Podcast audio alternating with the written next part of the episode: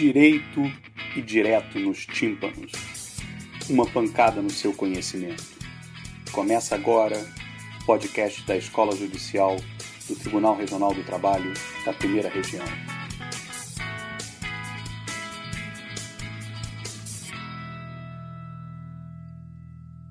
Bem-vindos ao Direito nos Tímpanos, o podcast da Escola Judicial do Tribunal Regional do Trabalho da Primeira Região. Eu sou Roberto Fragali e hoje converso com dois colegas da magistratura fluminense, Cláudia Pisco e Felipe Bernardes. Ao invés de eu fazer uma apresentação formal, eu preferia pedir que vocês se apresentassem. Cláudia, você pode falar um pouco de você para a gente? Claro, primeiro é, é, agradecer o convite, é um, sempre um prazer participar de eventos da, da escola, em especial eventos comandados por você, que é uma pessoa que, sim, de muito reconhecimento do plano acadêmico e, e judicial. É, e, assim, a, minha trajetória no tribunal, eu entrei, estava até comentando com o Felipe aqui, já se vão 18 anos, né? entrei no tribunal em 2000 e, é, ao longo desses anos, sempre envolvida é, no estudo e, e muito... É, eu gosto bastante dessa parte acadêmica de estudar. E, e hoje, fui juíza substituta é, durante 11 anos.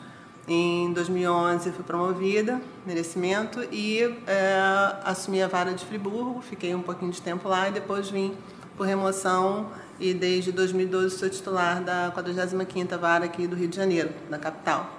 Minha experiência em termos de tribunal é muito capital. Eu pouco rodei, então realmente a minha experiência mais é, é, com as ações e com, com os trâmites aqui da capital mesmo. Uhum, legal. E você, Felipe, pode se apresentar? Claro. Olá, pessoal. Um prazer muito grande estar com vocês aqui, com o Fragalho, com a Cláudia. Para mim, eu também agradeço muito a oportunidade de estar com vocês. Até comentei com a Cláudia também que esses eventos engrandecem muito a gente, a gente aprende muito. Então, quando sai de um evento desse, a gente sai com novas ideias, com a mente muito mais aberta, de modo que é um grande prazer estar aqui com vocês. Bom, a minha trajetória é um pouco mais curta que a da Cláudia, evidentemente, né? Eu estou na magistratura desde 2013 é, como substituto ainda. Atualmente estou em Nilópolis, São João de Meriti, no auxílio compartilhado. Eu, antes da magistratura, fui servidor, fui oficial de justiça aqui do tribunal durante uns quatro anos e meio, mais ou menos, então já tenho quase dez anos de tribunal. É, bom, e também, assim como a Cláudia, né, sou um entusiasta do processo, gosto muito de estudar o direito processual civil, do trabalho também. Né, e, enfim, eu acho que muitos aí devem conhecer o meu livro, consegui lançar ano passado, graças a Deus, o Manual de Processo do Trabalho é, muitos colegas têm usado, para mim tem sido uma grande honra essa, esse, esse, esses comentários dos colegas, essa, esse uso pelos colegas. E, enfim, estamos aqui para aprender, debater e vai ser, uma, vai ser muito proveitoso, com certeza. Obrigado. Uh, obrigado aos dois né, por terem aceito o convite para a gente bater esse papo sobre acesso à justiça e gratuidade, matéria que foi profundamente alterada pela Lei 13.467 de 2017, né, a chamada reforma trabalhista. Não foram poucas as mudanças que, acopladas à aplicação de honorários de sucumbência, né, teriam por objetivo, ou por suposto objetivo, inibir uma litigiosidade pretensamente patológica, segundo a qual nós litigamos enormemente, exageradamente. Né? Uma litigância que é ainda inflada por um suposto comportamento oportunista dos reclamantes, caracterizado pelo ajuizamento de lides temerárias, de demandas infundadas. Né? Para colocar esse debate em termos econômicos, né, é, seriam mudanças com o intuito de evitar o que reclamantes atuem como free riders, né, como a, caronas, aqueles que vêm em busca de, uma, de um benefício fácil.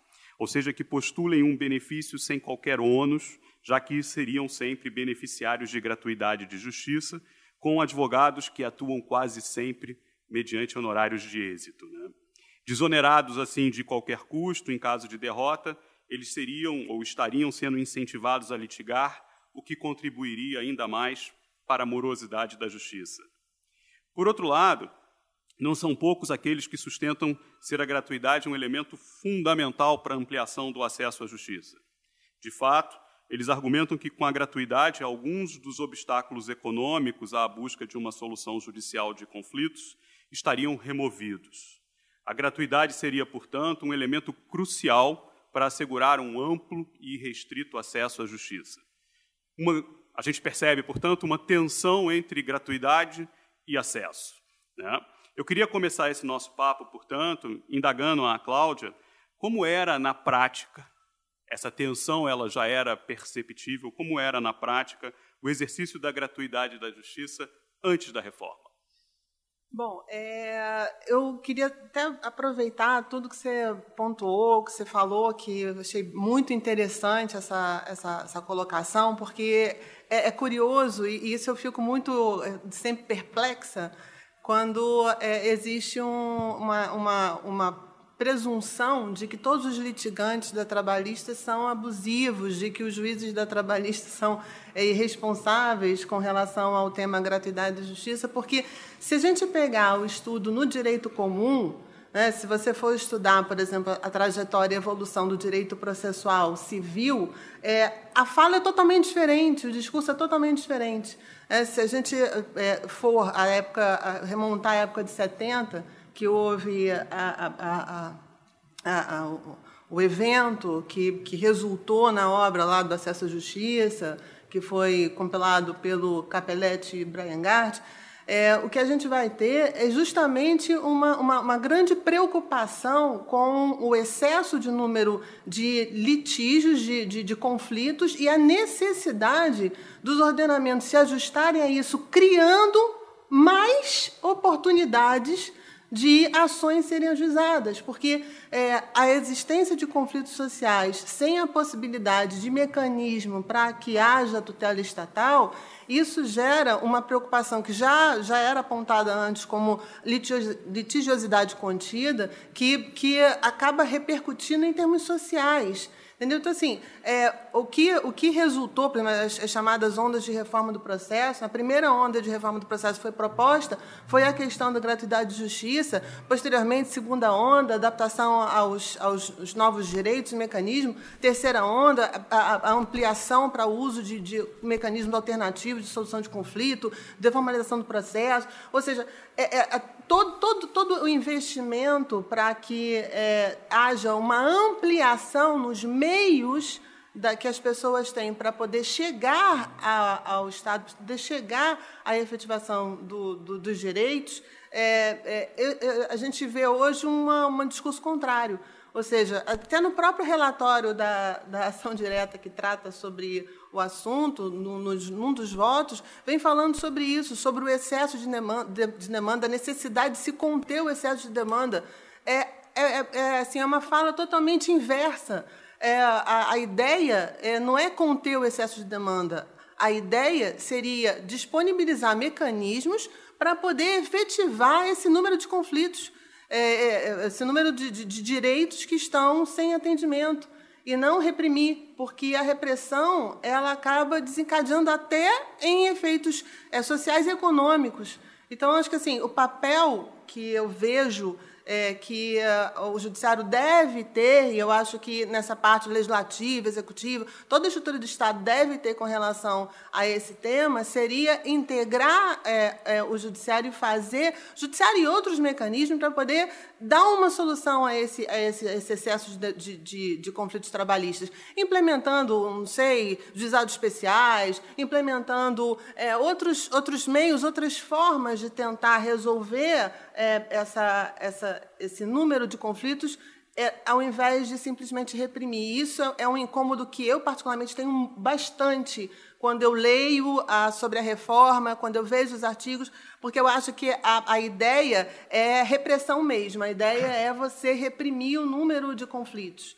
É, então, aí já só queria fazer essa introdução, porque eu achei muito bem colocada a sua, hum. a sua, o seu ponto, e, e eu estava fazendo a leitura do voto, salvo engano, até do, do ministro Barroso na, na, na, na, ação direta, e ele coloca isso, ele coloca essa, essa, essa, essa avaliação de que a necessidade de se conter esse excesso, desse fluxo. É, bom, aí com relação ao, ao, especificamente à gratuidade de justiça, e aí é muito importante lembrar que gratuidade de justiça ela é uma necessidade para poder se efetivar o, a garantia de acesso. Né? Então, se existe uma garantia constitucional de acesso à justiça, é, a justiça ela tem que chegar a todas as pessoas que tenham ou não possibilidade de é, ter uma um, custear, né? Aquelas as, as, despesas. Então, a, a, a, gratuidade de justiça ela vem para poder viabilizar as pessoas que não têm condições de, de custear para poder chegar a isso. Então, é importante pontuar que a gratuidade é uma forma de efetivar uma garantia constitucional. Ela vem nessa, nesse, nesse caminhar de efetivação. É, antes da reforma, o que a gente tinha, como, como, como não havia essa, essa, essa, essa, colocação toda, né, como, como foi agora, essa desconfiança toda, a gratuidade justiça ela era tratada aqui em combinação com uma lei, que eu acho que é uma lei que a gente tem, é, um, é parece aquela esponjinha né, que você vai restaurante japonês, que você coloca uhum. aquele aquele lencinho que vem, né? é, vem a água e ela fica enorme, né? uhum. né? Aquela lei 5584, que é uma lei que fala ah, sobre tudo, né? Uma lei que tem poucos artigos, mas ela fala sobre tudo, tratando a gratuidade e justiça, invocando a atuação do sindicato, né? Para poder prestar assistência judiciária gratuita também.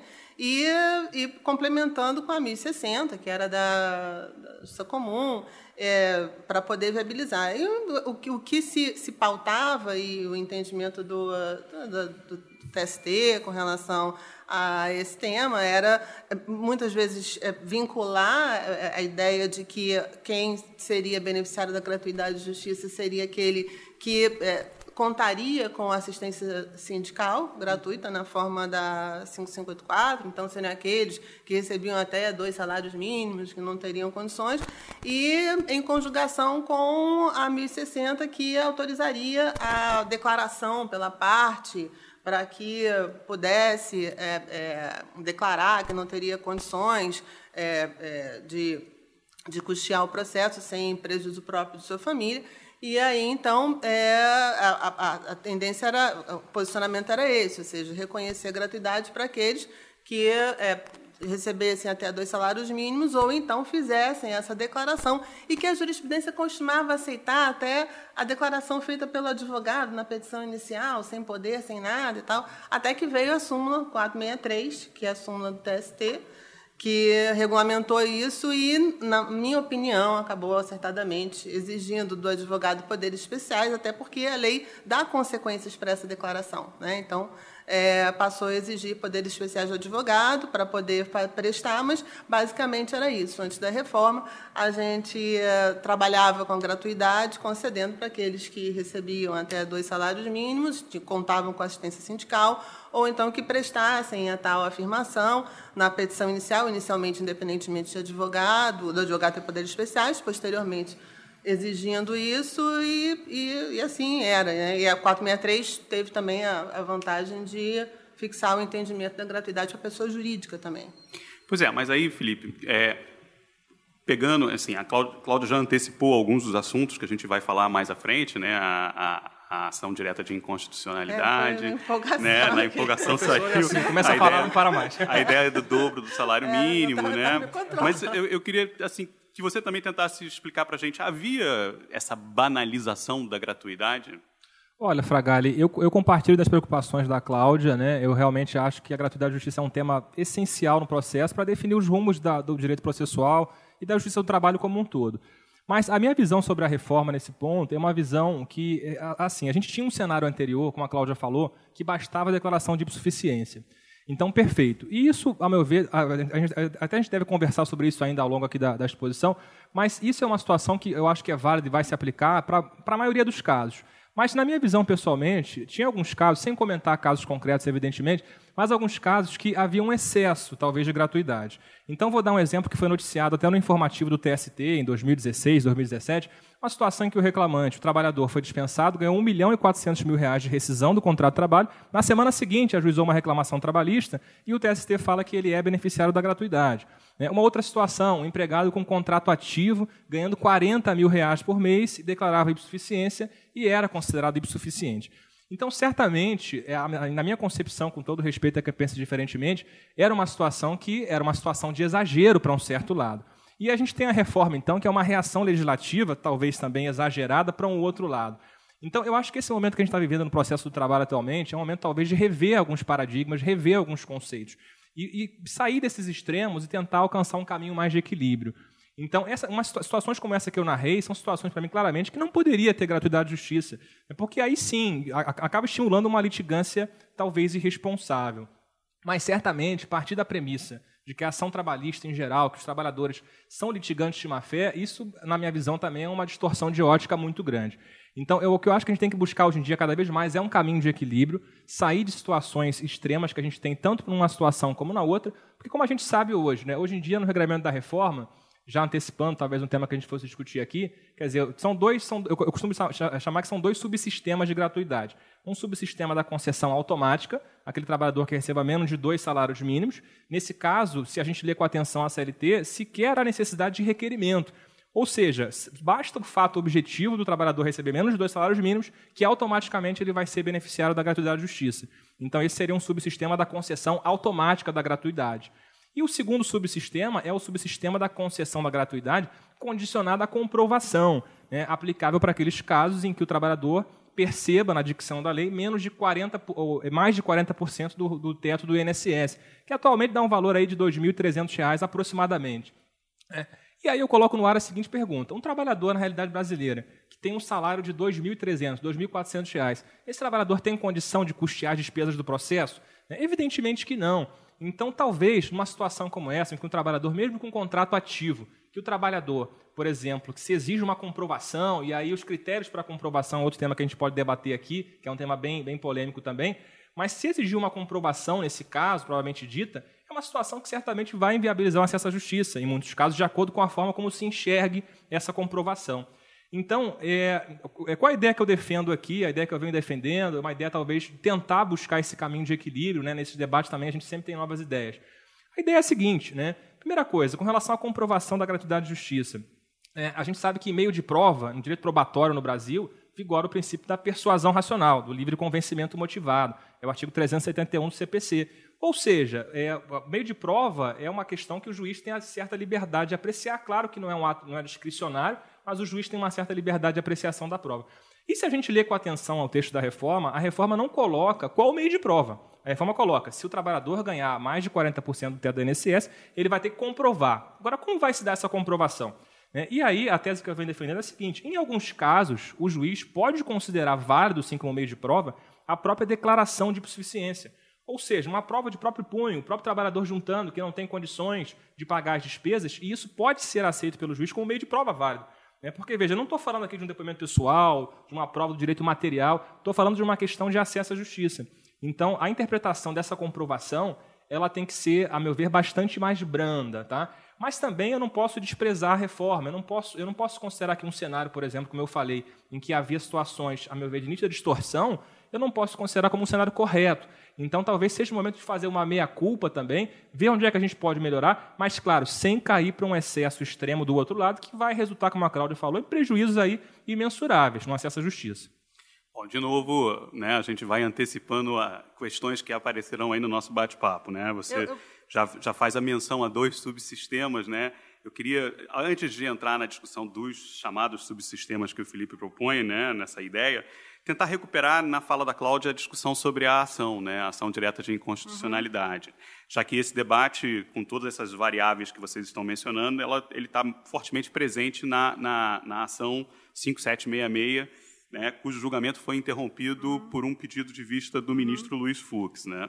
Até agora nós tivemos dois votos, né, o, o voto do ministro relator é, o Roberto Barroso e o voto do ministro Edson Fachin. Né. Uhum. Cláudia, você que já mencionou a DIN, pode é, desenvolver um pouco mais, falar um pouco para a gente sobre qual é o objeto da ação, como é que ela está sendo desenvolvida, uhum. como é que foi a votação, quais são as expectativas que a gente percebe no horizonte em relação ao seu resultado?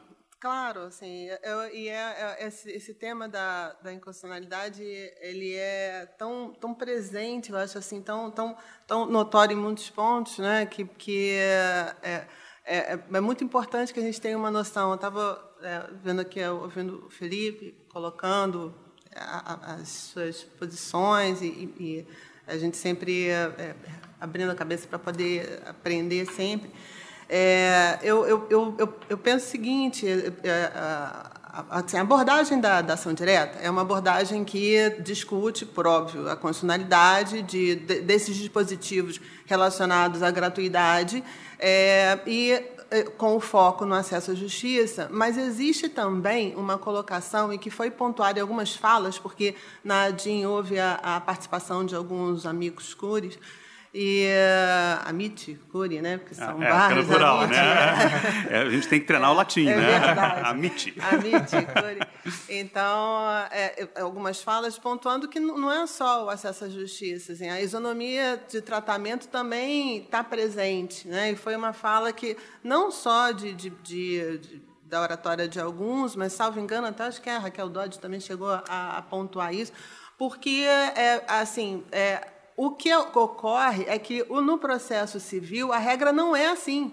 Ou seja, o, o que veio com a reforma exigindo comprovação, por exemplo, como o Felipe bem pontuou, exigindo comprovação para que haja o deferimento da gratuidade de justiça, isso não existe no processo civil. A responsabilidade por honorários advocatícios, honorários periciais, ou mesmo, mesmo custas, no caso de arquivamento, para beneficiário de gratuidade de justiça, isso não existe no processo civil, a não ser caso de litigância de má-fé.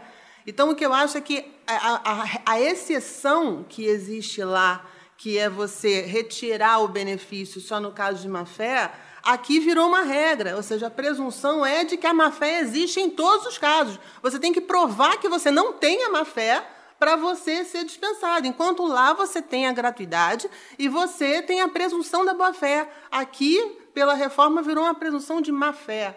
Então, acho que isso é, existe uma. uma a, a, o ponto da, da DIN é a, a, questão do acesso à justiça, é, é, com, com a, perspectiva de que a gratuidade é necessária para poder viabilizar o acesso, é, ampliar a oportunidade de se recorrer e obter efetivação de direitos.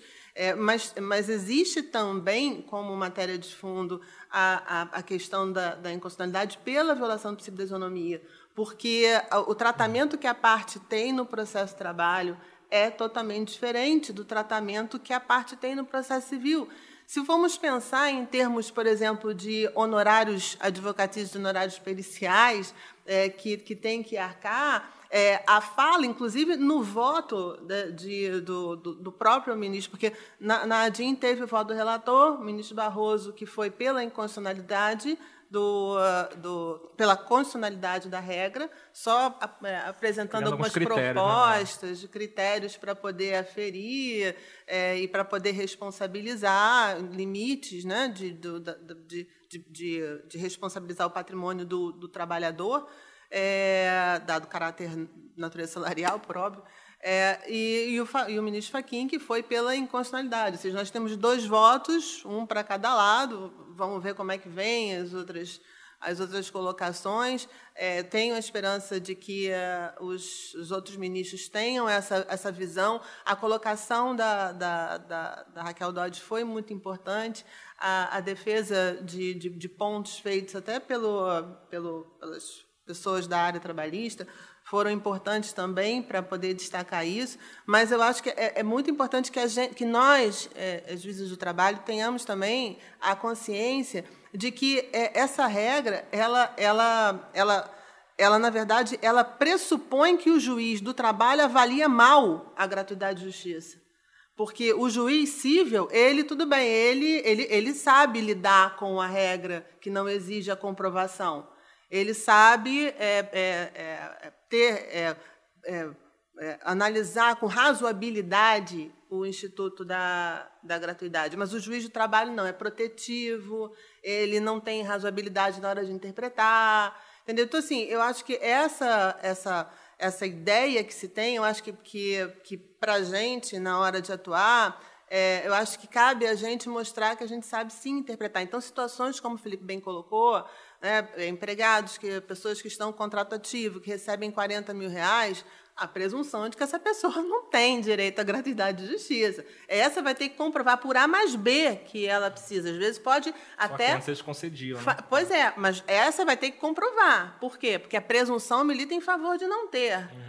Agora, existem situações como pessoas que ganham 4 mil reais, por exemplo, e que não estão cobertos pelo teto uhum. da, da, da, da, da, lei, da reforma, uhum. que essas, salvo melhor juízo, elas, a presunção é de que não tem, porque as custas Concordo. não são não são baratas, entendeu? Então eu acho que assim vai, eu acho que vai depender muito é, a, a mudar esse cenário, vai depender muito da, da responsabilidade do, da interpretação feita pelo juiz do trabalho nesse, nesse contexto da gratuidade. Mas, juridicamente falando, é, analisando a questão friamente, é, entendo que, que e, e espero que a tese da inconstitucionalidade vença na ação direta, para poder permitir, inclusive, que nós possamos fazer a interpretação da regra da gratuidade de forma é, é, ponderada e razoável, da mesma forma que fazem os colegas do civil.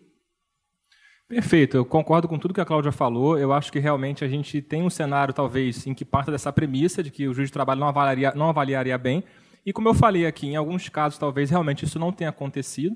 E por isso que eu acho que realmente é o momento de chegou o momento de, de, um equilíbrio, buscar um equilíbrio na sua atuação e evitar decisões extremas. Concordo que um empregado ganha 4 mil reais, ele não vai ter que comprovar nada. Mas eu acho que é, é, esse, esse, esse trecho da reforma é como se fosse um recado do legislador, assim, olha, peraí, está tendo situação aí que está tá tendo coisa errada nisso daí. E aí, então, como se fosse um recado para a gente tentar repensar. E, e, aproveitar esse momento, então, para refletir justamente sobre esse tema e verificar esses critérios em situações absurdas como essa, não conceder, mas em outras situações, como você colocou, conceder. Né? E, e, enfim, é, com, com, relação à decisão do Supremo, a ação direta de constitucionalidade, eu particularmente, assim, eu, eu, sou um pouco, eu também gostaria muito que fosse julgado inconstitucional, mas eu acho muito difícil, pelo histórico recente do Supremo na matéria trabalhista, a tendência que eu vejo, pelo menos com relação à parte honorários advocatícios sucumbenciais, cobrado beneficiário da gratuidade, eu acho que isso eles vão declarar constitucional, talvez com alguns limites, como no voto do Barroso. Mas acredito que, que em geral, vão, vão declarar constitucionalidade sim. Né? Talvez o único dispositivo que, a meu ver, é a, a, ele, ele, realmente viola é, de forma flagrante o acesso à justiça é a situação de, de condicionar uma segunda ação à cobrança de custos, ao, ao pagamento prévio de custos. Aquela situação em que o reclamante falta no arquivamento e aí, para ele ajuizar a segunda ação, ele teria que comprovar o pagamento das custas da ação anterior como um requisito para a segunda ação. Essa, esse dispositivo específico, a meu ver, o Supremo vai declarar inconstitucional porque realmente. Pois não, fala. Ah, não, eu ia aproveitar justamente essa sua, essa, essa sua, essa, essa, sua referência à ideia do arquivamento, né? porque no, no voto do Barroso ele faz uma. É, enfim, um, ele, ele, ele, cria um critério Sim. que não existe na, na, na, na, lei, né? na, na lei da reforma, dizendo que, no, na hipótese de é, arquivamento e condenação em, em custas, né, o reclamante deveria ser intimado para ter a oportunidade de justificar a sua ausência e, eventualmente, em função da justificativa, permanecer isento. Né? Uhum. Aí eu queria que você desenvolvesse um pouco mais, Felipe, né, falando, assim, é razoável essa, essa essa interpretação conforme que ele está propondo? É razoável essa modulação? É, isso é efetivamente, você acha que isso é efetivamente constitucional ou ela, no fundo, essa, essa, essa interpretação vai tornar ainda mais complicada a possibilidade de litigar dos empregados? Né? O que é ou o que poderia ser considerado uma justificativa aceitável? Né? Olha, Fragalha, essa pergunta é excelente. Esse tema é um tema excelente também. Eu aproveito aqui esse espaço para fazer um apelo aos colegas que sejam bastante compreensivos e tolerantes nessa justificativa, né? Porque é, é mais uma inovação da reforma, está lá na situação de arquivamento, então o trabalhador ele vai ter o prazo de 15 dias para comprovar a justificativa da sua ausência. Né? E aí eu coloco no ar a seguinte colocação. Né? Então, assim, por exemplo, será que, será que a justificativa para isentar de custos, será que é a mesma coisa de não arquivar? Será que seria uma justificativa igual para não arquivar o processo? Porque, por exemplo, uma situação de doença, uma situação em que o trabalhador não compareça à audiência inicial porque está doente, e aí é comprovado isso com atestado médico. Ora, nesse caso, não vai se ter o arquivamento do processo, sequer vai se ter o arquivamento, porque é um motivo comprovado legalmente. Agora, a situação de justificativa, no caso de ausência, a meu ver, é uma situação que é muito comum. A gente sabe, por exemplo, né, todo mundo já passou por isso, situação de audiência, o reclamante chega atrasado meia hora, uma hora que seja, dizendo, olha, excelência, eu cheguei atrasado, mas porque é, o ônibus estourou o pneu, eu peguei um trânsito acima do, do esperado por isso não consegui chegar a tempo. Nesse caso, a gente vai arquivar o processo? Sim, claro, a gente vai arquivar o processo porque é uma ausência que não tem um motivo legal. Agora, será que nesse tipo de caso eu tenho que cobrar custas desse cidadão? Eu entendo que não, são situações diferentes. Então, como é que eu tenho feito na prática? Como é que eu acho que isso deve ser feito? É, então, a justificativa, o juiz tem que ser bastante tolerante com a justificativa. Então, basta que, por exemplo, o trabalhador compareça no dia da audiência e na secretaria informando o motivo da sua ausência. Olha, não pude, não pude comparecer por isso. Ele deu uma satisfação. E o legislador, quando, quando traz essa previsão, o que ele quer, a meu ver, também aqui, é evitar algumas situações também que podiam acontecer, que não sempre acontecem, mas uma minoria de situações que aconteciam, talvez de abuso, uma situação talvez em que a testemunha não compareceu. E aí o reclamante ia lá simplesmente, e aí também não ia, faltava, era arquivado o processo. Né, ou a situação em que o próprio advogado não foi. Enfim, às vezes podia gerar alguma manobra, né, vamos dizer assim, subreptícia aí, para evitar esse tipo de situação. Então, eu acho que a reforma tentou coibir isso. Então, a meu ver, isso tem que ser visto com a boa-fé, partindo da premissa sempre da boa-fé.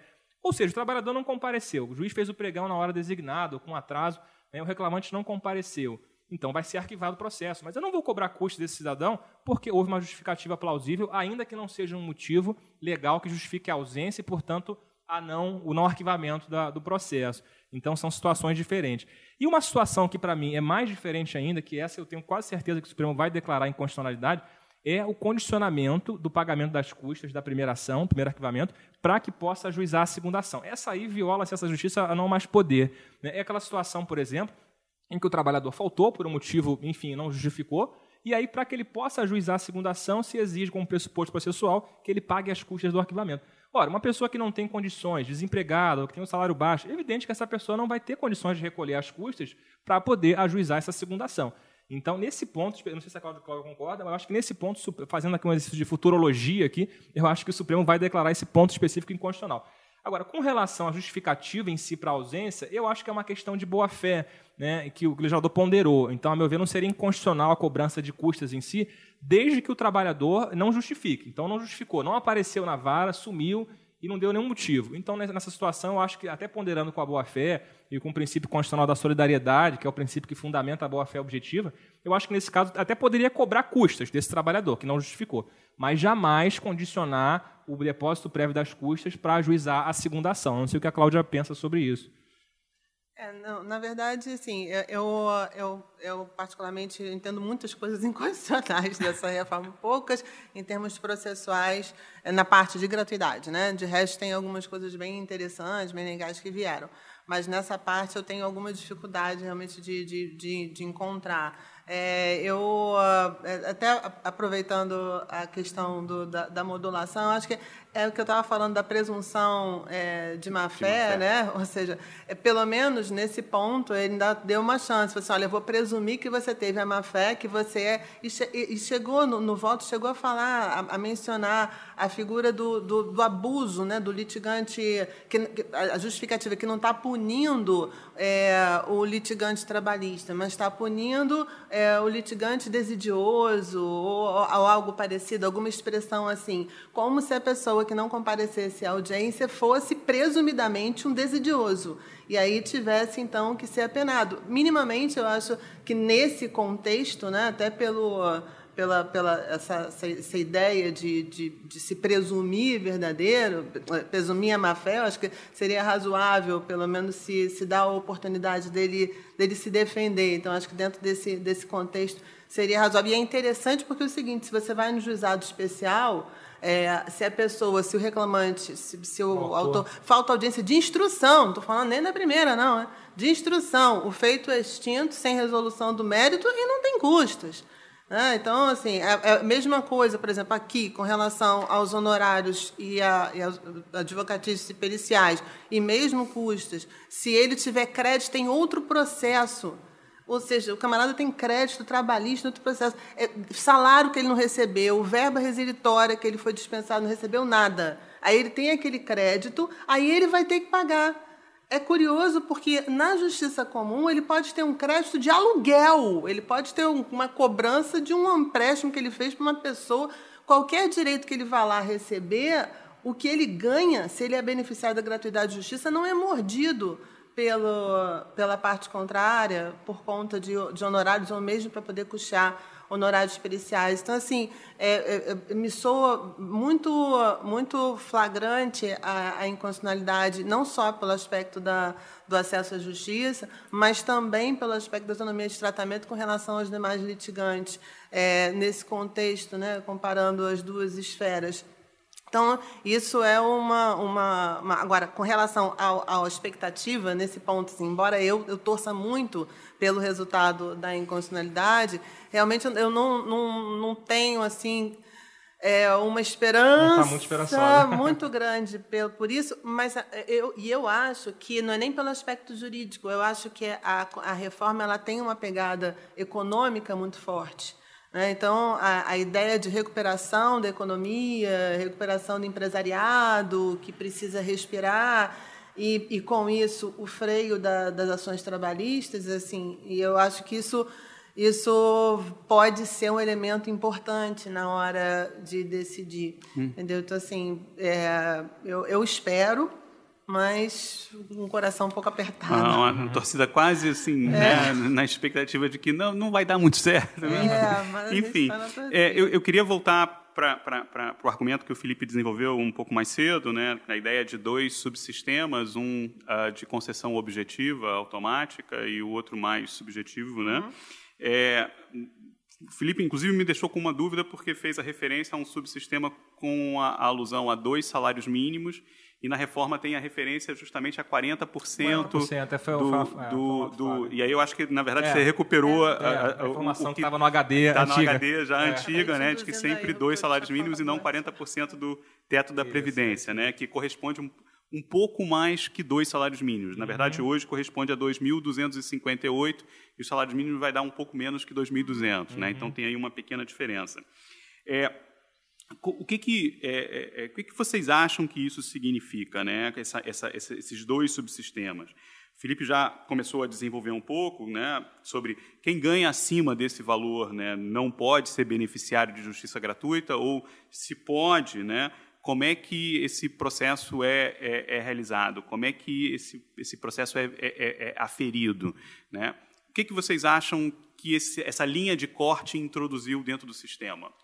Olha, eu, eu acho que foi uma, uma, uma, ponderação que foi feita pelo legislador, né, que veio de cima para baixo, como se fosse uma, uma situação em que algumas pessoas, presumidamente, já têm essa, essa condição de beneficiários da gratuidade de justiça e que, acima de determinado valor, essas pessoas elas vão ter que comprovar que, efetivamente, elas precisam, se ajustam dentro dos critérios necessários para poder conceder a gratuidade de justiça. Então, me parece que, que veio uma, uma, uma ponderação de interesses feita pelo próprio legislador ao editar a lei. Né? Na Ou seja, quem está de... quem tá abaixo deve receber, mesmo que não peça, deve receber gratuidade exatamente, de ofício. Exatamente. É, me parece que, que a ideia do legislador foi essa, ou seja, já fazer uma interpretação da, da, da, da, garantia do acesso à justiça com relação à gratuidade e já estabelecer que nesse, essas pessoas que têm uma que recebem até 40% da previdência teriam direito, independentemente de provar nada, essas pessoas já têm a presunção de que elas e essa, e essa presunção seria até uma presunção absoluta na, na, minha visão, uma presunção juris e de jure, quer dizer, uma presunção que sequer admite prova em contrário. Ganha menos de 40% do teto INSS, automaticamente presunção absoluta de que é suficiente. É, eu tenho dúvida, porque é, é, é eu não sei, não estou com o texto da lei aqui, mas eu não sei se, se o verbo utilizado é que ele vai, o juiz deferirá ou poderá deferir, porque diz que é de ofício ou, ou a requerimento. É, mas se for é, o verbo que deverá, realmente vai ser, vai ser. É uma, uma, uma presunção absoluta nessa nessa situação. Mas, de toda forma, é uma. uma, uma, uma, Mas, Cláudia, mesmo que seja poderá, a partir do momento que você fixa um, uma linha de corte, que você diz, se eu ganho abaixo, eu né, sou beneficiário, eu tenho todas as expectativas de ser, eu não posso, de ofício, conceder? É, eu entendo que sim, porque é, eu, eu entendo que, da mesma forma, eu faço uma comparação que é claro, mutatis mutandis, porque não é a mesma circunstância, mas quando se começou, por exemplo, a questão do bem de família, que se começou a jurisprudência começou a autorizar que fosse feita a penhora de bem de família de alto valor, de grandes salários, né, para poder é, ponderar com a, o acesso à justiça de forma ampla, né, do, do próprio credor também para poder efetivar o direito, é, e, e, começou a autorizar. Quando, quando vem e, e essas questões de, de, penhora de bem de família, penhora de alto valor começam a ser tratadas pelo legislador, né, com alguns vetos e tal, mas que começa a ser objeto de atuação pelo legislador, ele vem com uma proposta de ponderação, mas eu entendo, em particular, que essa proposta ela não tem um caráter é, vinculativo absoluto. Ou seja, é uma ponderação que o legislador primeiramente fez e entregou, mas a, a tarefa de ponderar e interpretar a Constituição e aplicar o caso concreto é uma tarefa que o legislador pode fazer quando ele edita a lei, mas é uma tarefa que o juiz também faz quando julga. Então, eu entendo que existe, embora tenha o texto da lei, existe, se, se, a premissa que o legislador utilizou foi a ponderação, eu entendo que o juiz tem a possibilidade de, julgando, é, usando o mesmo argumento e o mesmo fundamento, também poderá e também ponderar e escapar daqueles parâmetros que foram colocados. Então, entendo que é possível, sim, o juiz conceder. É, eu, eu consegui achar que o dispositivo é o 790, parágrafo 3 E realmente eu vou concordar com a Cláudia, vou até retirar o que eu disse aqui. Eu falei que seria uma presunção absoluta, juris e júri. Na verdade, é uma presunção relativa, presunção juris tanto, né? Mas é claro que faz parte desse subsistema de concessão automática. A, a grande diferença é que no parágrafo 3 do 790, ele diz é facultado ao juiz, órgãos julgadores, etc., conceder a requerimento ou de ofício, então uhum. a previsão de concessão de ofício. Uhum. Ao passo que no parágrafo 4 que é a situação da comprovação, né? Então, pode ser concedido à parte comprovar insuficiência de recursos para pagamento de custas do processo. Uhum. E aí, aparentemente, aqui, a meu ver, já, precisaria de um requerimento da parte, uhum. já, já, foge daquela presunção de insuficiência. Mas a presunção certamente é relativa, até porque a, a, a parte pode estar desempregada, mas, por exemplo, possuir um patrimônio de 20 milhões de reais. Sim, sim. E aí, nesse caso, ela não faria jus à gratuidade. Então, realmente, a presunção ela é. vai ser relativa. É, nesse, nesse, nesse contexto que a gente vem aqui discutindo, né, ou seja, de presunção objetiva, né, presum, ou presunção absoluta, ou seja, critérios, é, quando a gente olha para a trajetória da Justiça do Trabalho, a gente percebe que se utiliza muito a expressão hipossuficiente, uhum. né? É, de, um, de, um, de, uma forma quase que se fosse sinônimo de empregado, né? Uhum. Aí nas nossas decisões, às vezes, a, a gente escreve, né? O hipossuficiente pleiteou, uhum. ou na circunstância tal, etc. Né? E hipossuficiência pode ser ainda associada à ideia de miserabilidade, né? que justificaria a demanda da gratuidade, uh, sendo que tanto hipossuficiência como miserabilidade comportam uma boa dose de subjetivismo, né? ou seja, eu, né, o que, que, é, como disse o, Felipe lá, recuperando o informativo do, do TST, o sujeito ganhou 1 milhão e 400, mas se diz hipossuficiente ou se diz em condição de miserabilidade no sentido de não poder litigar. Né? Na, na reforma, na lei, diz que a, a gratuidade será concedida à parte que comprovar insuficiência de recursos para o pagamento de custas no processo. Né? É, como é que a gente faz essa comprovação? Ou como é que essa comprovação pode ser feita? Felipe, você pode explicar para gente? Bom, aí foi aquilo que eu comecei a pincelar, né? O princípio do livre convencimento motivado, artigo 371 do CPC. Então, com relação a meio de prova, o legislador colocou, é, a parte vai ter que comprovar a insuficiência de recursos.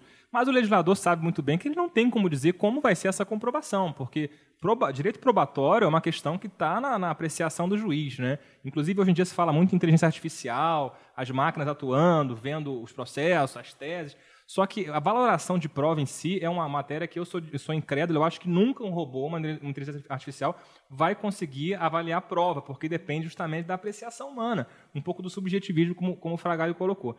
Então, então enfim, o, o, que eu penso é que o juiz tem que ter o velho, o velho e, e antigo bom senso, né? quer dizer, aquela situação de saber ponderar.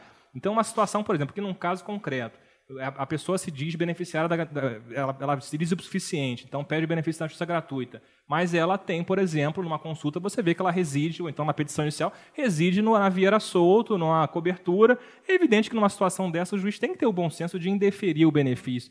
Então, acho que essa previsão, essa alteração legal, ela vem com esse sentido, de tentar coibir algumas situações pontuais de excesso que aconteciam, né? mas não, não que a gente possa partir da premissa de má fé. Nesse ponto aí, a Cláudia falou perfeitamente.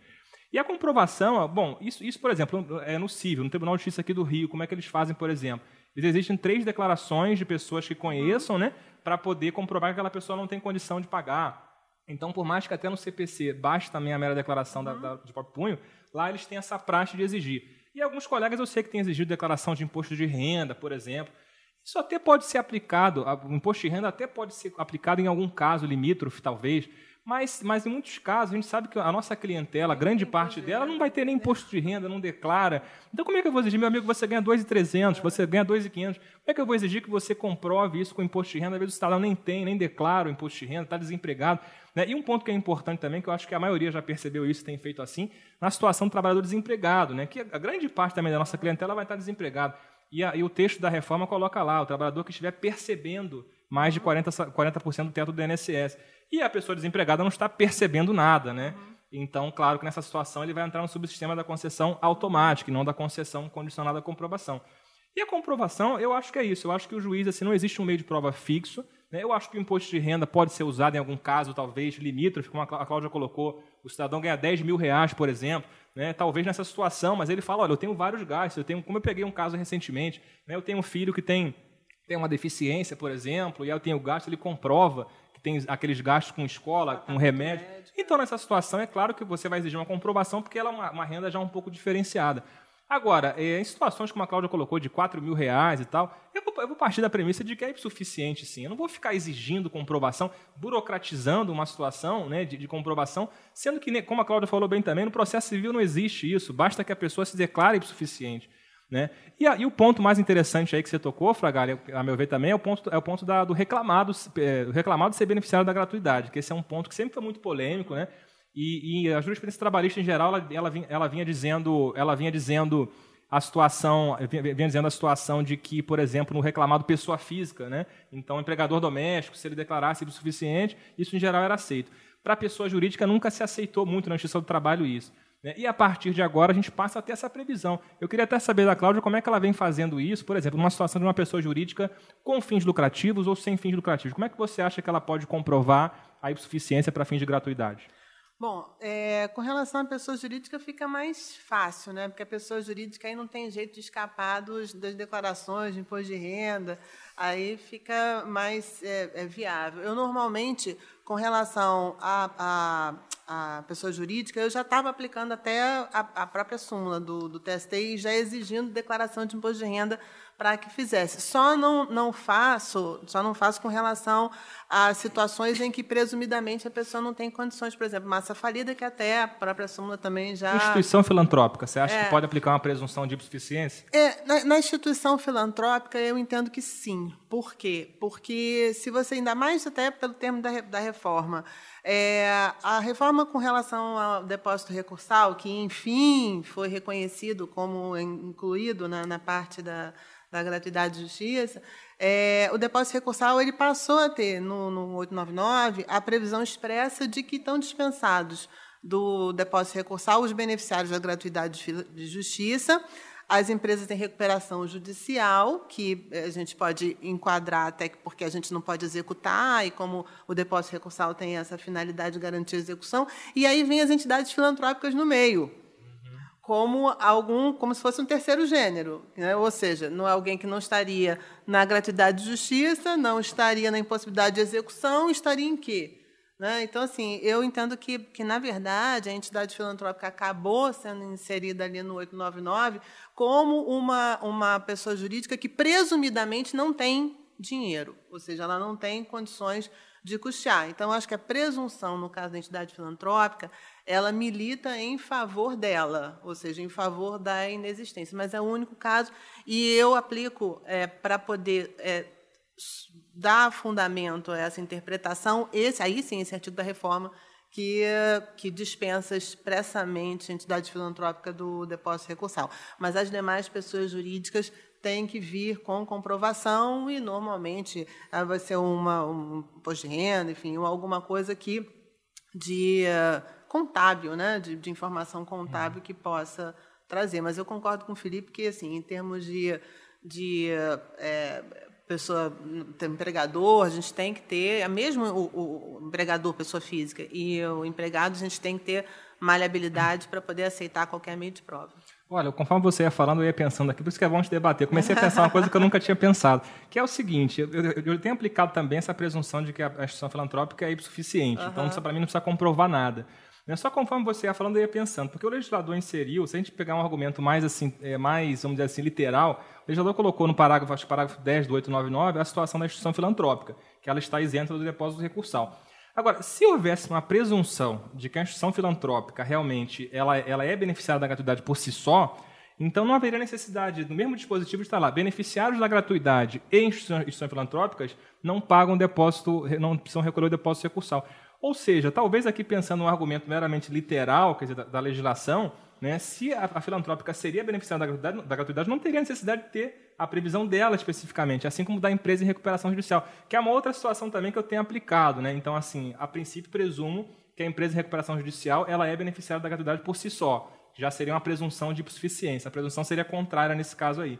Mas pensando agora, conforme você ia falando, né, a gente pode fazer essa crítica. Porque se o beneficiário da gratuidade ele não, ele não precisa recolher, e se houvesse a presunção de que a recuperação judicial e a filantropia gerasse a, a gratuidade, então não precisaria ter no dispositivo os três, né? porque a gratuidade é mais ampla, ela vai abranger o depósito recursal e as custas também. Né? Ao uhum. passo que o dispositivo ele menciona o depósito recursal. Uhum. Então talvez a gente possa até repensar, quer dizer, surgiu uma segunda corrente aqui. Né? Por mais que eu até tenha aplicado na prática também essa questão de dizer que são beneficiários da gratuidade por si só, a recuperação judicial e a filantrópica, a gente pode fazer uma segunda corrente aqui, um argumento né, mais com, com base na literalidade do dispositivo, para concluir que, que não, que na verdade seriam coisas diferentes. Não que o juiz não possa conceder, mas teria que comprovar também, não seria uma presunção de suficiência. É, é, eu entendo. Se, desculpa, Cláudio, se eu, se, eu, se eu entendi no, no, no, diálogo de vocês, né, é, basicamente vocês fizeram alusão a três mecanismos de comprovação. Né? A, a declaração de próprio punho, que seria né, fartamente aceita no, no cível e que aqui a gente né, passou a ter uma desconfiança em função da reforma. É, vários colegas que estão exigindo agora o imposto de renda, que foi mencionado pelo Felipe, e ah, na discussão que vocês fizeram agora sobre as filantrópicas, a ideia de uma presunção de beneficiário de gratuidade, ou seja, três mecanismos, ou seja, declaração de próprio punho, imposto de renda e a, a, a presunção. Nós tivemos o nosso segundo podcast, né? esse é o nosso terceiro, no nosso segundo podcast, deixa eu aproveitar para fazer uma propaganda, foi sobre tecnologia. Né? E no grande papo com, sobre tecnologia, uma das coisas que a gente mencionou, que surgiu no papo, foi a ideia de, de desse, dessa dificuldade, do, do, impacto que a tecnologia tem na ideia de que o que não está nos autos não está no mundo. Né? E uh, a gente tem ouvido um monte de histórias de colegas, de juízes, decisões, enfim, né, em que eles vão à internet fazer pesquisa é, tanto em, né, no, no, oráculo, no Google, para ver é. o que, que a pessoa está fazendo, o que, que ela tem, e em redes sociais, e aí começa a história de, não, você está jantando em Miami, ou tirando foto, ou seja, descrevendo lá no Instagram a sua vida social, e em função dessas informações deferirem ou não deferirem o benefício da gratuidade. Né? O que, que vocês acham? Esse, esse, esse, esse recurso é um mecanismo de comprovação ou um mecanismo de aferição possível? Olha, eu, eu, eu, tenho um pouco de reserva nesse ponto, porque assim, eu acho que o, o juiz ele tem um limite na investigação probatória. Então, aqui, é se a gente está falando sobre essa questão de provas, eu acho que isso tem que ser um debate entre as, as partes. Eu acho que existem situações em que, presumidamente, a pessoa é, recebe menos de 40%, é, existe uma entidade é, existe uma presunção de que, de que faz jus. Agora, a parte contrária pode sim surgir essa presunção e ela produzir a prova. É, eu, eu acho, eu, eu, eu entendo, respeito a, a, a posição e, e, o comportamento dos colegas que fazem isso, mas eu acho que o juiz ele, ele procurar elementos para poder provar a gratuidade ou provar que não tem direito à gratuidade, seja em rede social, seja no Google, seja no que for, é, eu acho que isso é, é pode é, comprometer a garantia constitucional da isonomia de tratamento pela imparcialidade do julgador, entendeu? Acho que o, o juiz ele precisa estar é, tá, é, equidistante e deixar que as partes promovam as provas e as alegações. É, isso, eu acho até que o juiz tem, ele deve ter a investigação probatória necessária, que o juiz está previsto em lei, faz parte, inclusive, do acesso à justiça, garantia de efetivar direitos da parte, é, mas sempre voltado sempre voltada a investigação probatória para a tarefa de decidir, ou seja, para o juiz poder fazer algo que ele precisa para decidir. É, não para poder fazer comprovação para um lado ou para outro. É, não, eu, não, eu, não, eu não me sinto assim muito confortável nessa, nessa investigação. Não sei como é que o Felipe é, a, a princípio, entende. A princípio eu concordo também. Eu acho que tem que ser visto com muita cautela, né? é. né? porque esse, esse, é um tema, quer dizer, o tema, a gente está falando de gratuidade e justiça. Então, uma investigação do juiz, uma investigação do juiz é, por esponte própria, quer dizer, espontaneamente o juiz é. vai lá e investiga isso, e parece que é algo que ele já talvez aí já partindo de uma premissa de que a pessoa está de má fé, que a pessoa está inventando alguma situação. Então, eu acho que nesse ponto, esse, esse tema da iniciativa probatória do juiz é um tema que sempre foi muito discutido. É. Né? Até, lembro que o Barbosa uhum. Moreira tinha um artigo sobre isso uhum. naquela série Tema Direito Processual. Sim. E ele, ele usa, usava um argumento que é muito pertinente, que é o seguinte: ah, ele, ele defendia que o juiz tinha essa, essa possibilidade da iniciativa probatória. Como tem, né? Sim. Mas eu acho que você pontuou muito bem, porque assim, uma coisa é o juiz ter iniciativa probatória até com relação ao julgamento de mérito. Uhum. Então, assim, para investigar, por exemplo, até um colega ontem, sem citar nomes, claro, um colega ontem mandou uma mensagem e perguntou: Ah, Felipe, eu estou com uma situação aqui, era uma fundação. Né? E aí a tese era de vínculo de emprego, só que era um servidor público e a fundação vinha com uma tese de que ele não podia ter aquele vínculo reconhecido porque seria é um duplo vínculo com o Estado, a vedação constitucional da, da acumulação de cargos. E ele falou: Eu não sei se essa fundação encerrou a audiência, eu não sei se a fundação é pública ou se não é pública. Sim, aí vai e como é que você vai? Aí você vai no Google, Sim, você bota. Aí eu falei: Cara, vai no dúvida. Google. Botou no Google lá, procurei para ele, achei e falei: oh, Essa fundação aqui é privada, então Sim. essa tese de acumulação de cargo não tem nada a ver. Então, eu acho que quanto ao julgamento de mérito, eu acho que o juiz pode e deve ter, sim, a iniciativa probatória. Mas numa questão como a gratuidade, me parece que não é o caso, porque é. se o juiz, o primeiro fato do juiz investigar a situação é. do reclamante, talvez numa execução mude de figura, na execução é. talvez justifique, né, diante do poder executório do juiz, que o juiz investigue a situação financeira, como deve fazer. Agora, e, e, eventualmente usar de um elemento de internet, por exemplo. Né? Agora, numa situação de gratuidade, me parece que é realmente já partir de uma premissa de má fé e realmente, é. nesse caso, comprometeria, a meu ver, a imparcialidade do juiz. É. Até aproveitando uma, uma, uma, que o Felipe acabou colocando aqui, eu, eu, eu, eu, queria até comentar isso, que eu acho que é um dos pontos também da reforma, muito que ele falou da execução, execução das custas.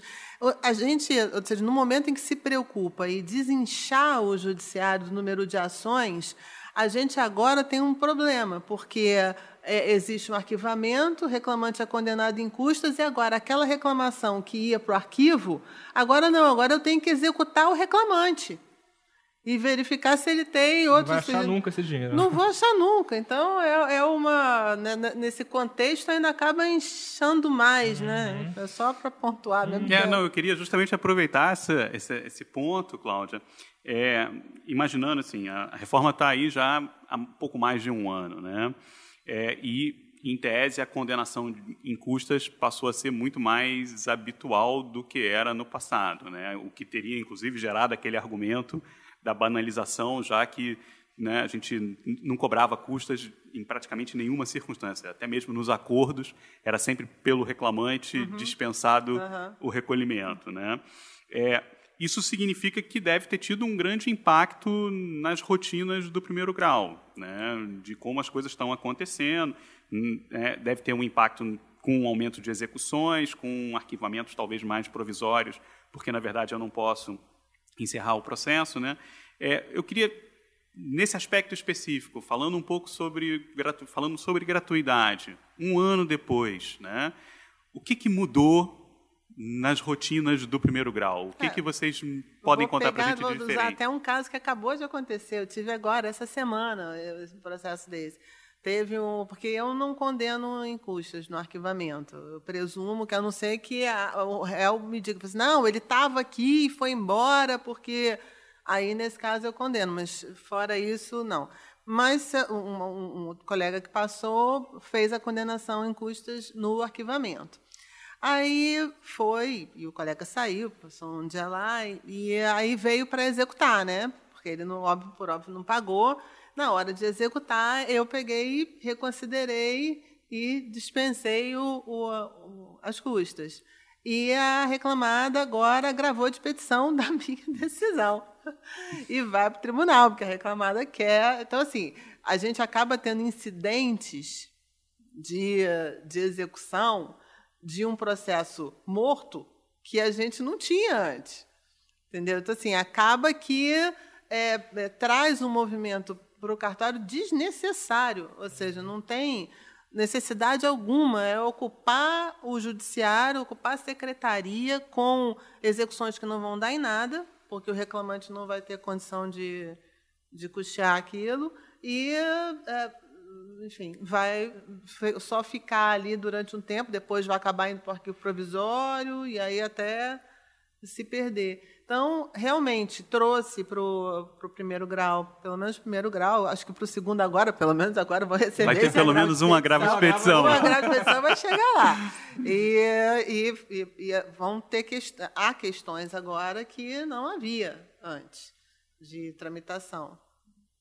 É, esse, esse, é um tema interessante, assim, o, impacto prático, né? Eu tenho conversado com os advogados também, e alguns advogados de reclamado têm me falado o seguinte, né? Que essa situação de honorário advocatício, quando o juiz fixa em favor do advogado da reclamada, muitas empresas, principalmente as empresas de grande porte, já estão querendo fazer uma espécie de compensação, já estão fazendo uma compensação. Ou seja, eu tenho um contrato de honorários com o meu cliente e eu pago, sei lá, 5 mil reais por mês para aquele escritório. Só que ele ganhou 5 mil numa reclamação trabalhista. E aí eles estão, a empresa está compensando isso.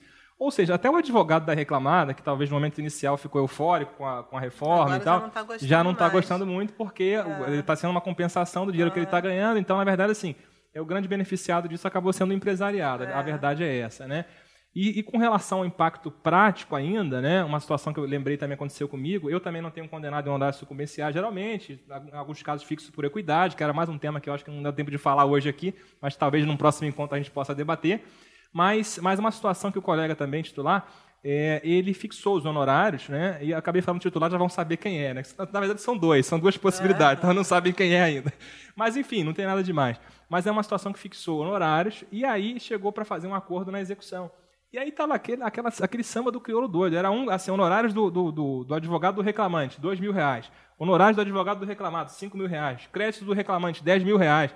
E aí chegaram em acordo em mesa, ah, fechamos um acordo. Como é que fica então? Mas tem que pagar os honorários. E aí não queriam fazer acordo porque o advogado queria honorários, queria honorários um do outro. Né? Eles não queriam abrir mão daquela situação, muito embora o crédito do reclamante em si seria tranquilo de fazer o pagamento. E aí, no final das contas, eu acabei acabei, enfim, conversando lá com eles, eles conseguiram resolver, fizeram critério, bateram lá e acabou saindo o acordo nesse caso. Mas é uma situação interessante que a gente passa a ver, né? Uma situação que para a gente era impensável antes, é. que hoje em dia, talvez, com todo o prestígio que a advocacia, claro, tem que ter mesmo. Sim, mas em muitas dúvida. situações, às vezes o crédito do advogado ele passa a ser mais privilegiado do que o crédito do trabalhador, o que é algo que para mim parece um pouco estranho. Né? Mas, enfim, são alguns impactos práticos que a gente tem vivido aí em função desse tema da gratuidade. É, e até em termos de acordo também, eu acabei inserindo uma cláusula de compensação de honorários que não tinha antes, mas agora eu já coloquei, dizer que uma, é, cada esse, parte se... É, essa, essa, pergunta é muito boa, assim, muita gente me faz essa pergunta. E assim, como é que eu penso com relação, não sei se você concorda, com relação ao acordo? Fizeram um acordo, não tem ressalva alguma com relação a honorários, não, ninguém vai, vai, vai, receber honorários. Aí é uma questão do contrato do cliente com, é, compens, com a parte. Compensou, né? É, Porque o se acordo... fizeram um acordo, não mencionaram, é, é. aquilo ali para o trabalhador e acabou. Ele que se entenda com o seu cliente, cada um que se entenda com o seu cliente. É, eu, eu, eu coloco, mas é para não ter dúvida, eu coloco. Você ainda coloca uma ressalva expressa. É. expressa. Mas eu acho que esse tema realmente de honorários é, é realmente um tema bem interessante. Uhum para a gente poder. Eu tenho várias ideias. Estou me convidando para vir de novo falar sobre honorários, hein? É, o convite está registrado. Aliás, a, a, oferta está registrada. É, né? É, eu, eu, assim, a, a, a Cláudia usou uma expressão que eu achei bem interessante, porque a gente falava muito em tempo morto alguns anos atrás, e a ideia de tempo morto no processo fez com que a gente fizesse reformas processuais, tornando ele uhum. mais célere, né, e ao mesmo tempo incentivasse todo aquele esforço de administração de justiça, de que uhum. né, somos juízes gestores e, como gestores, temos que fazer a coisa andar mais rápida. E é a primeira vez que eu ouço alguém falar em processo morto. Né? Não é mais tempo morto, mas eu tenho agora. é 100% de tempo morto porque é o processo que está morto, né? que eu ainda tenho que executar, correr atrás, levar para segundo grau, voltar, etc. O que me faz me perguntar, né, há, há alguns anos atrás, uh, uh, Boaventura escreveu um, um, texto sobre acesso à justiça, né, sobre a sociologia da administração da justiça, em que ele falava em obstáculos econômicos, obstáculos sociais, obstáculos psicológicos, obstáculos geográficos. E aí talvez a gente possa estar aqui numa discussão sobre gratuidade falando sobre obstáculos processuais ao exercício da jurisdição, ao acesso à justiça. Sim. Eu queria caminhar para o final, né, uhum. poder a gente amarrar o nosso papo de hoje, dando a oportunidade para vocês fazerem um, um, resumo, assim, um comentário final de como vocês estão vendo essa perspectiva do debate em torno da gratuidade de justiça. Olha, Fragari, eu assim acho que é um canal muito interessante abrir para a gente poder falar um pouco sobre isso é, e eu, eu acho que o tema ele é, ele é maior do que simplesmente a gente analisar a gratuidade é, como só um meio de acesso à justiça. Eu acho que quando a gente analisa os, os artigos da reforma que tratam desse tema, acho que a gente tem que ter uma preocupação que é, existe uma responsabilidade no juiz, do juiz trabalhista na hora de interpretar a norma, uma responsabilidade que a advocacia tem que ter na hora de, de atuar também e defender os clientes, a responsabilidade das partes.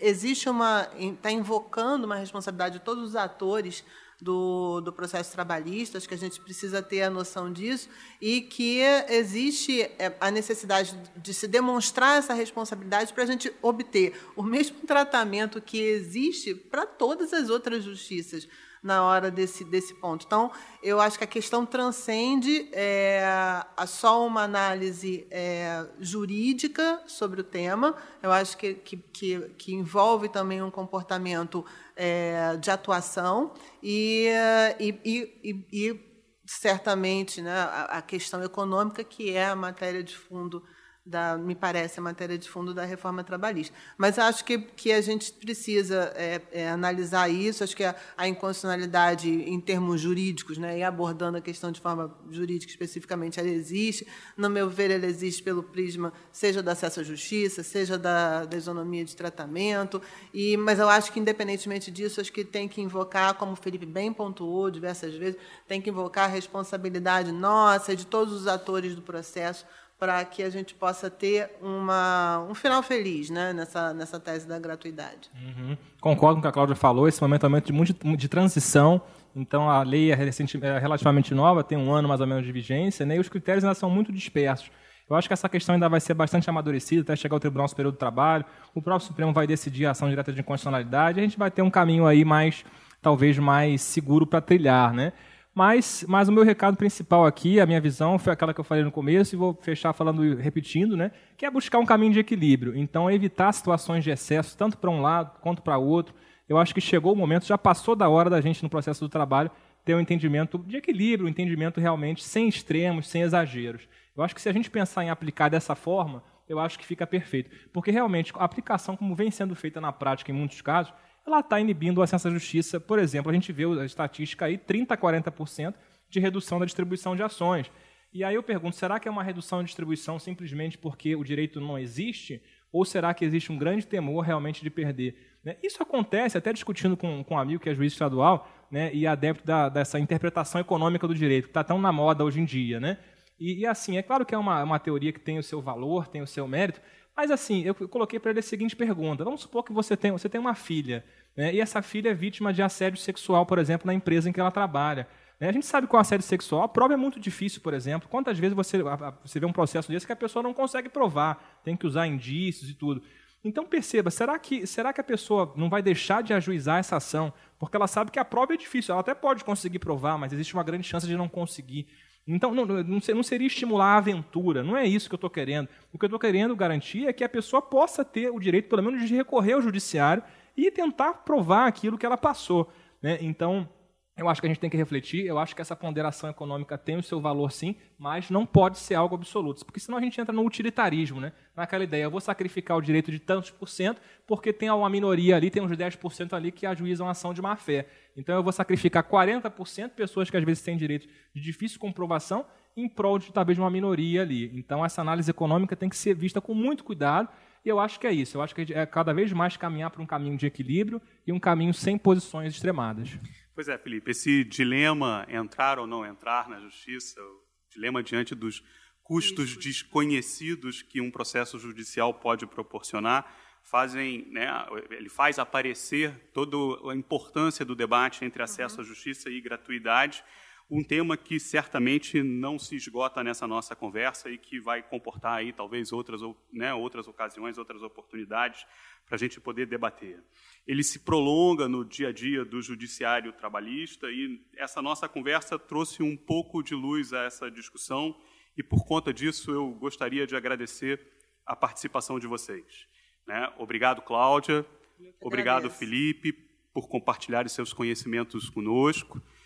Obrigado, Eugênio, nosso engenheiro de som, né, criador da logomarca do podcast, né, nosso dileto, né, nossa usina de ideias na escola judicial. É, obrigado a você, ouvinte, que nos acompanhou e pôde assim conhecer um pouco mais das questões e dos dilemas que os juízes do trabalho enfrentam ao apreciar pedidos de gratuidade. Fica aqui o convite né, aos dois para que retornem numa outra ocasião e que a gente possa prolongar esse bate-papo, talvez com um tema de honorários aqui sugeridos por vocês. Né? E ah, com essa fala de agradecimento, encerro aqui, Direito nos Tímpanos, o podcast da Escola Judicial do Tribunal Regional do Trabalho da Primeira Região.